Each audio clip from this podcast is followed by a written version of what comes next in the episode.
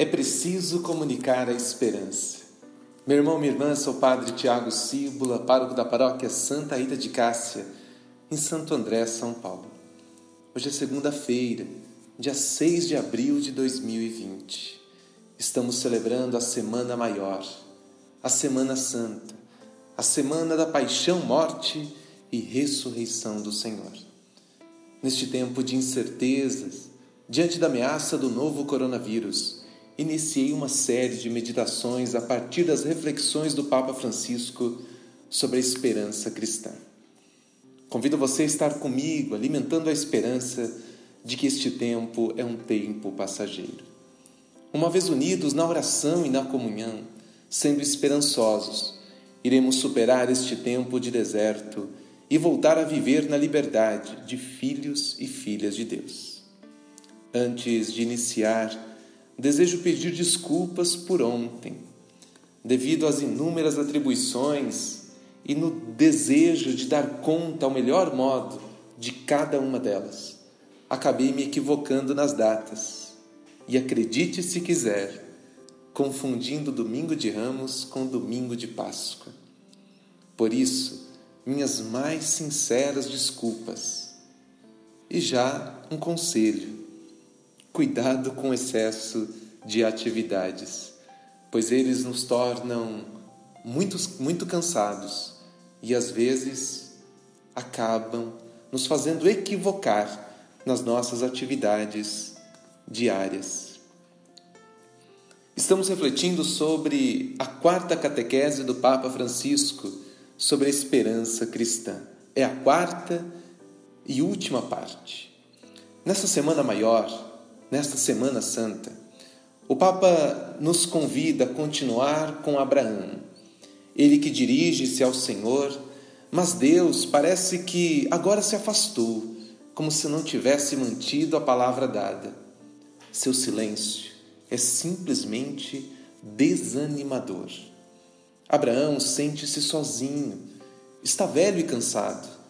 A morte está sobranceira, ou seja, proeminente sobre nosso pai Abraão. Como continuar a confiar se Deus está no silêncio, se Deus não realiza atividade alguma, se Deus não dá sinais, apenas promessa? Vale ressaltar, como afirma o Papa, este lamentar-se é uma forma de fé, é uma forma de oração, é uma forma válida de rezar ao Senhor.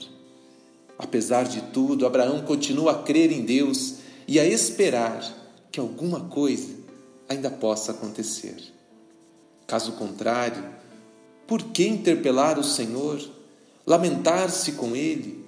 recordar-lhe as suas promessas. A fé não é só silêncio que tudo aceita sem replicar. A esperança não é certeza que te preserva da dúvida e da perplexidade. Quantas vezes, meus irmãos e irmãs, a nossa fé nos leva a algumas dúvidas, algumas incertezas e é sobre isso que o Papa reflete conosco nesta catequese. Muitas vezes, afirma o Papa, a esperança é escuridão. Mas está ali a esperança. A esperança que te leva em frente para superar esta escuridão. Fé é também lutar com Deus mostrar-lhe a nossa amargura, sem fingimentos piedosos. Quantas pessoas, simplesmente devido à sua piedade, que muitas vezes não é real, acaba fingindo piedade, confiança, esperança em Deus, mas uma fé que não parte do coração é isto que o Papa está nos chamando a atenção. E assim ele dá exemplos concretos. Zanguei-me com Deus e disse-lhe isto ou aquilo. Em outras palavras, Fiquei bravo com Deus e acabei proferindo esta ou aquela palavra não muito agradável. Mas o Papa recorda: Ele é Pai, Ele compreende o que você diz e Ele diz: Vai em paz. Meu irmão, minha irmã, é preciso ter esta coragem de Abraão. É preciso ter a mesma esperança de Abraão. E é também a esperança não ter receio de ver a realidade por aquilo que ela é e aceita. Aceita as diversas contradições que muitas vezes podem acontecer na nossa vida de fé. Dessa maneira, Abraão, com a sua fé simples e humilde, dirige-se a Deus para que o ajude a continuar a esperar. É curioso, pois Abraão não pediu um filho, pediu: Deus, ajuda-me a continuar a esperar. Abraão nos ensina a oração da esperança. Deus, ajuda-me a continuar a esperar. E o Senhor responde, insistindo com sua promessa inverossímil: O herdeiro não será um servo, mas um filho, nascido de Abraão e por ele gerado. Nada mudou. Da parte de Deus, as suas promessas não mudaram. Talvez a fé de Abraão esteja abalada, mas as palavras de Deus nada mudaram. Abraão continua, ou melhor, Deus continua a reafirmar quanto já disse antes, e não oferece pontos de apoio a Abraão para que se sinta tranquilo. A sua única segurança é confiar na palavra do Senhor e continuar, continuar a esperar, esperar no Senhor. Aquele sinal que Deus dá a Abraão é um pedido para que continue a crer e a esperar. E diz Abraão: Levanta os olhos para os céus e conta as estrelas. Assim será a tua descendência. É o relato de Gênesis, capítulo 15, versículo 5. E de novo, uma promessa.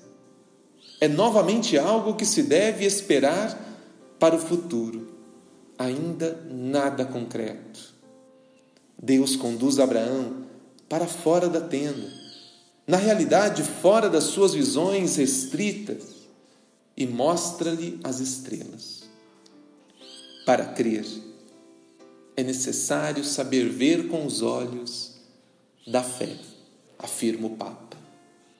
São só estrelas, estrelas que todos podem ver mas Abraão, mas para Abraão, aquelas estrelas devem tornar-se o sinal da fidelidade de Deus. Será que ao olhar para o céu nós enxergamos a fidelidade de Deus para conosco? É esta fé.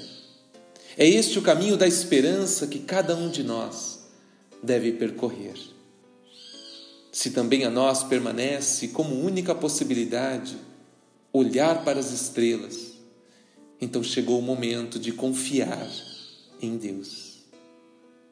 Não há coisa mais bonita do que confiar no Senhor, pois a esperança não desilude, afirma o Papa Francisco. Meu irmão, minha irmã, nessa semana maior, caminhando com Jesus para o Calvário, não nos desolidamos.